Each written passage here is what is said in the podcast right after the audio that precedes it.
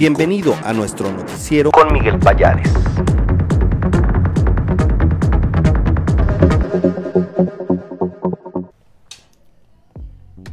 Estamos transmitiendo completamente en vivo desde la Ciudad de México.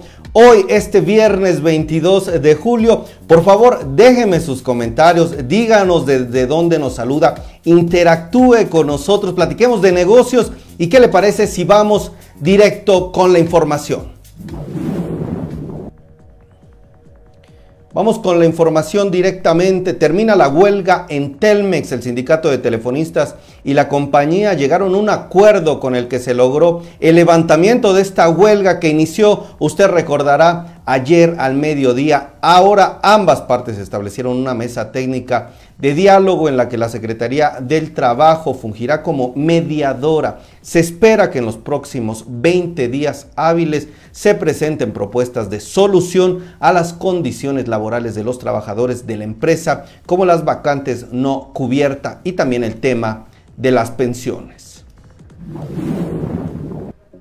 Santander quedó fuera del proceso de adquisición de Banamex Citigroup, rechazó la oferta de compra del banco español que preside Ana Botín, según la calificadora Moody's, aquel que desee quedarse con Banamex necesitará un fondo de hasta 8 mil millones de dólares. Le tenemos una entrevista con Margarita Jasso, su opinión sobre esta venta. Adelante.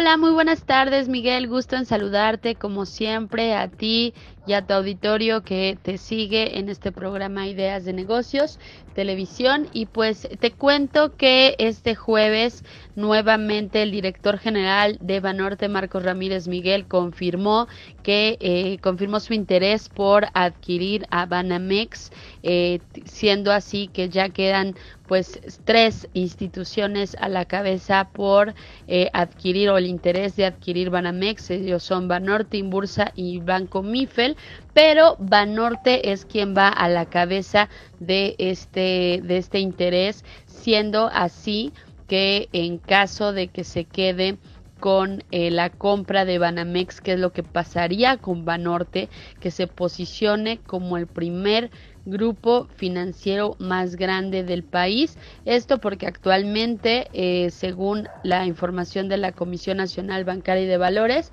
actualmente es el, el segundo grupo financiero más grande, mientras que el primero sigue siendo BBVA Bancomer con el 23.6% de los activos del sector, mientras que Banorte tiene aproximadamente el 15%.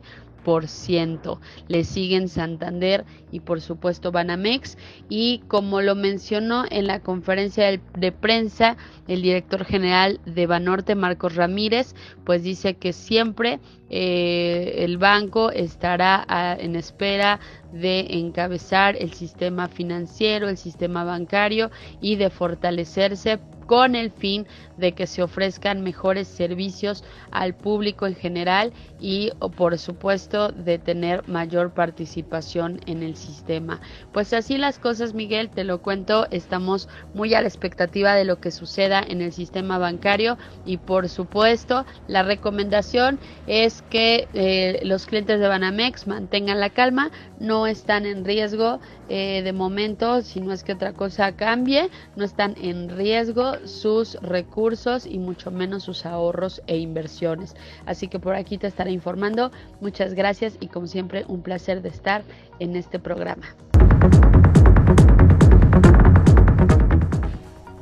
En otras noticias, Twitter ganó 82% más que el año pasado. Las ganancias de esta red social aumentaron 243 millones de dólares en la primera mitad de este año en comparación con lo acumulado el mismo periodo del 2021. Todo esto pese a pérdidas de 270 millones de dólares que registró la empresa en el segundo trimestre y en medio de la disputa por la oferta de compra que hizo Elon Musk. Grupo Herdes está reportando un aumento del 27.4% en sus ventas. La empresa de alimentos dueña de marcas como Doña María o McCormick registró ventas por 7.667 millones de pesos en el segundo cuarto del año. Esto debido a los incrementos de precios en los últimos 12 meses y la demanda de mayor volumen de productos en los hogares. Las ventas de Arca Continental crecieron 16.5% en el trimestre. Esta embotelladora de productos Coca-Cola superó los 53 mil millones de pesos en ventas netas en el segundo trimestre de este año, con lo que creció a doble dígito en comparación con el mismo trimestre del año pasado. En México, las ventas de la firma también ascendieron 15%. Ford invertirá más de 50 mil millones de dólares para producir autos eléctricos hacia 2026. La automotriz estadounidense planea alcanzar 600 mil unidades de estos vehículos al cierre del 2023 y más de 2 millones hacia el 2026. Todo con el objetivo de lograr la neutralidad de carbono a nivel mundial para el 2050. También Arca Continental, regresando a esta empresa, entregó agua en Monterrey. La firma embotelladora cedió de manera temporal una parte de sus concesiones de agua para proveer de líquido a la capital de Nuevo León. Además, informó que colabora en la rehabilitación de 15 pozos de agua potable que opera el gobierno. Arca Continental utiliza alrededor de 1.5 litros de agua por cada litro de refresco. Six Flags México publicó su primer Insta Live y sorprendió a varias personas. Hace unos días un video publicado en esta red social del parque de diversiones se hizo viral. Se mostró una persona corriendo y solo sus pies se veían. Era lo único visible. El video sumó 278 mil reproducciones. Esta fue la primera vez que la empresa hizo un video en vivo en Instagram y que duró hasta 7 minutos. Muchos usuarios ya lo llamaron en tono de burla el Festival de Terror. En la idea de negocios del día, ¿por qué no poner un negocio de venta de jugos saludables. Fíjese un dato, según el INEGI en 2021, las personas de entre 18 a 24 años representaron cerca con, 6, con 64.7% a la población más activa físicamente. La oportunidad de negocio consiste en que quienes hacen ejercicio de manera frecuente, van al trabajo, en fin, necesitan hidratarse, necesitan algo saludable y bueno, por eso es importante que existan ya y siguen, ya existen, pero la idea es que todavía podamos sumarnos a esta tendencia que se vende ya de algunos jugos saludables. Abrir un negocio de este tipo podría representar un ingreso adicional para tu familia. Agradezco a las personas que ya están por aquí. Por favor, si comparten esta transmisión, además de que nos ayudan, pongan el número 5, pónganos compartir, por favor, les agradecemos. Elia Ríos, gracias. Logos Creativo también. Vi a Lenia Ertia, gracias. También Adriana, gracias por estar por aquí. Josefina, Andrea Velasco. ¿Quién más? Sigues Andrea por aquí. Marta Claudia, muy buenas tardes. Gracias a todos ustedes. Díganme quién más está presente y vámonos con esta entrevista. ¿Qué está pasando en el sector energético? Hay una disputa. Vamos con Adrián Arias, periodista especializado, que nos explica en breves palabras qué está sucediendo.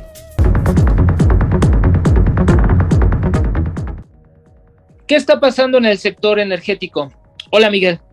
Pues en el sector energético en esta semana se dio a conocer que Estados Unidos y Canadá iniciaron un reclamo por el incumplimiento de México sobre el TEMEC en materia de energía.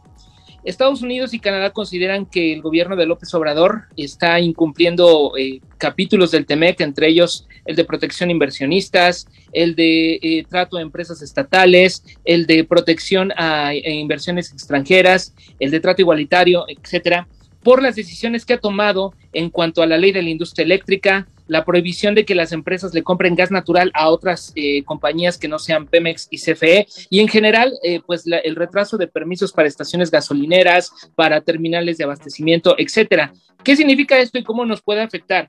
Bueno, eh, se abre un periodo de 75 días para que los gobiernos lleguen a un acuerdo eh, y si no se llega a un acuerdo, entonces se entraría a una fase que es eh, el establecimiento de un panel de expertos en donde se van a dirimir ciertos argumentos de cada parte y ahí es donde se va a definir si México está incumpliendo el TEMEC o no en materia de energía. El reclamo es que las empresas privadas están siendo eh, desplazadas para justamente darle privilegio a Pemex y a la CFE. Eh, una vez que se abre el panel, estos expertos tienen seis meses para emitir un dictamen preliminar y después se tiene eh, hasta nueve meses para emitir un dictamen final. En este dictamen final se va a decir si México eh, estaría incumpliendo el TEMEC y posiblemente si los argumentos de México no llenan las expectativas, entonces se nos estarían imponiendo sanciones. ¿Qué tipo de sanciones, Miguel? Bueno, hay de dos.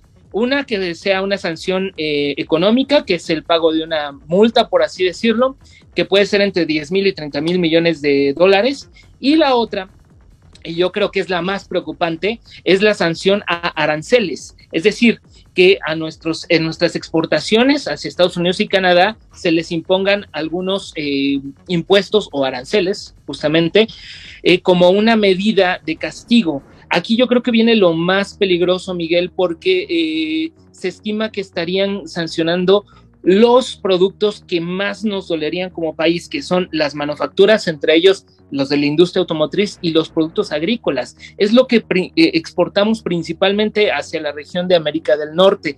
Este comercio eh, bilateral representa ingresos para México de hasta 240 mil millones de dólares al año. ¿Qué significa esta, esta cifra? Pues eh, son 4.9 billones de pesos aproximadamente. Y estos 4.9 billones de pesos son el 70% o equivalen al 70% del gasto que va a hacer el país en este año. Es decir, eh, representaría financiar 7 de cada 10 pesos del presupuesto federal eh, que va a ser la nación. Entonces, de este tamaño es el problema eh, del TEMEC. Hasta aquí mi comentario, Miguel. Muy buena tarde. Adrián Arias nos explica qué está pasando con este tema. Yo agradezco a quien ya está compartiendo esta transmisión. Gracias Celia de todo corazón. Adriana Logos. Gracias Marta Claudia que nos pone 1, 5 y 10. Y también a Rubén Flores que ya se está integrando. Gracias por los saludos Lenia, Adrián. Acompáñenme. Hay un aumento de precios en el país. Vamos con Cantar, esta firma consultora que también analiza cómo se comportan los precios. Veamos esta importante noticia. Pese a los incrementos de precio, vamos a ver consumidores que eh, lo que van a hacer pues es disminuir el número de unidades compradas, ¿sí? Atenerse a lo mejor a lo más básico, a lo que realmente necesitan y sobre todo algo interesante es que esto se ve en los niveles socioeconómicos altos, son los que reducen en mayor eh, medida las unidades compradas. Los niveles bajos, aquí cabe mencionar que ellos no pueden reducir tanto las unidades compradas porque de alguna manera ya compran con, con ese, esas limitantes. Ellos realmente compran lo que necesitan, lo que van a consumir, entonces de ahí ya es difícil eh, sacrificar más. Los, los, productos que vemos con mayor crecimiento de precio, vemos aceites, aceites para cocinar, quesos, también trae un, crecimiento importante en, precio. Eh, jabón de barra, detergente para trastes, suavizante, shampoo, pastas, cremas para cremas lácteas para cocinar. Em, son de los productos que crecen, digamos, por arriba de, de este promedio del 9%. Vemos crecimiento en precios de alrededor de un 9%, esto es por arriba de la inflación que está alrededor de un 7%. Entonces sí vemos eh, eh, incrementos muy altos respecto a años anteriores. Eh, otra cosa que estamos viendo que cambia el, shopper es también un crecimiento importante de productos a granel. Em, mientras que los productos empacados, por así decirlo, caen, las unidades compradas granel crece, incluso se llega a comprar con, con mayor frecuencia Eh, no necesariamente es que granel sea más barato, pero sí eh, al final tiene la ventaja de que el shopper decide cuánto producto llevarse, comprar realmente lo que necesita eh, y adecuarse al desembolso. Si yo tengo 50 pesos en mi bolsillo, con granel yo puedo decidir ese tamaño, esos gramos, esos kilos que necesito para ajustarme a los 50 pesos que tengo en, en mi bolsillo. Acompáñenme por favor a una videocolumna ahora sobre la importancia de la digitalización. Hola, ¿qué tal? Miguel, buenas tardes. Soy Manuel Palma y el día de hoy les hablaré eh, sobre el reciente papel que ha tenido la digitalización para el combate contra la corrupción y sobre todo los principales retos que, que existen en ese respecto. En los últimos años se han llevado a cabo implementaciones de sistemas de información e iniciativas de digitalización de diversa índole para mejorar los servicios y erradicar la corrupción. Las investigaciones académicas que han surgido alrededor del tema de la digitalización a pesar del optimismo que, suele tenerse y que debe mantenerse para, para el combate a la corrupción, a menudo sí se demuestra que es más la expectativa del potencial de las tecnologías digitales que los resultados que se han obtenido en los distintos casos donde se ha aplicado. ¿no? Muy pocos estudios realmente consideran a la digitalización como una herramienta efectiva para combatir la corrupción. ¿no? Sobre todo a nivel local ha habido eh, pocos, eh, pocas demostraciones claras. Entonces, esto es importante para no sobreestimar los alcances de la digitalización, eh, ya que también se requiere contar con una estrategia completa, integral, nacional o estatal o local anticorrupción, ¿no? Para que eh, de forma conjunta se integre la digitalización como parte de las reformas más amplias que se integren en el sector público. Y ya para terminar, eh, pues mencionar que, esto nos deja importantes reflexiones sobre la importancia de aclarar en el futuro los vínculos entre las estrategias anticorrupción y la, y la digitalización para también desarrollar investigaciones académicas, en este caso pues la ITAC en, vinculación con gobiernos locales, el gobierno de Querétaro, para empezar a desarrollar metodologías que midan la incidencia de la corrupción a nivel local y cómo ésta puede o no disminuir a partir de la digitalización. Que tengan muy buena tarde.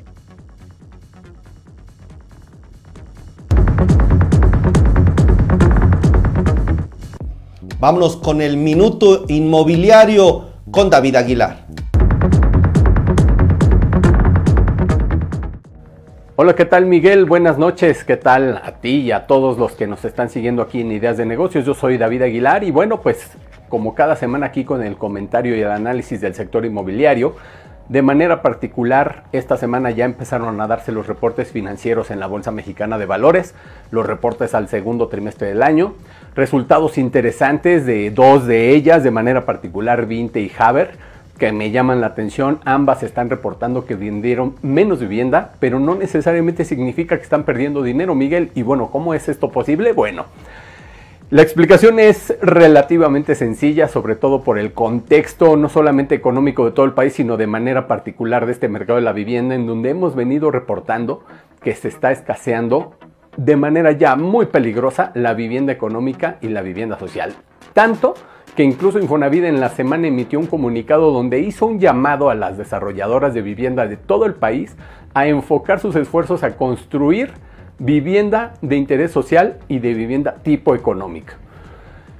Te lo puedo adelantar aquí, difícilmente se puede estimular un mercado emitiendo un comunicado en donde hagas un llamado de este tipo, más cuando el modelo de negocio ha cambiado en los últimos 10 años. Haber también está dando un resultado bajo en ingresos, bajo en el número de venta de casas, vendió poco más de 3 mil.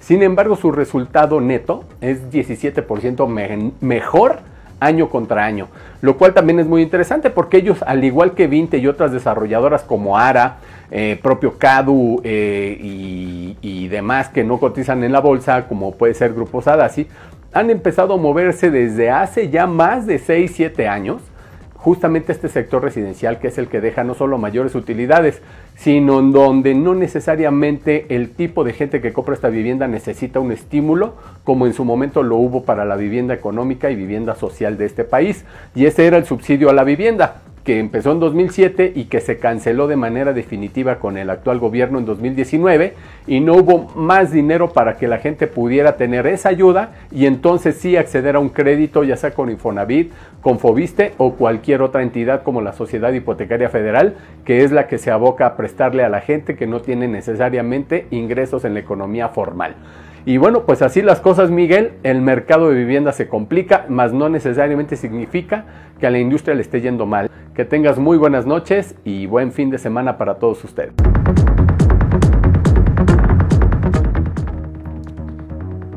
Gracias a David Aguilar y también a todos ustedes por acompañarnos este día. Les deseo que tengan muy buen fin de semana. Por favor, despidámonos. Veo que hay varias personas en las diferentes redes sociales, Facebook, YouTube, Twitter, LinkedIn. Pónganme el número 2 en los comentarios para despedirnos. Transmitimos de lunes a viernes 7 de la noche.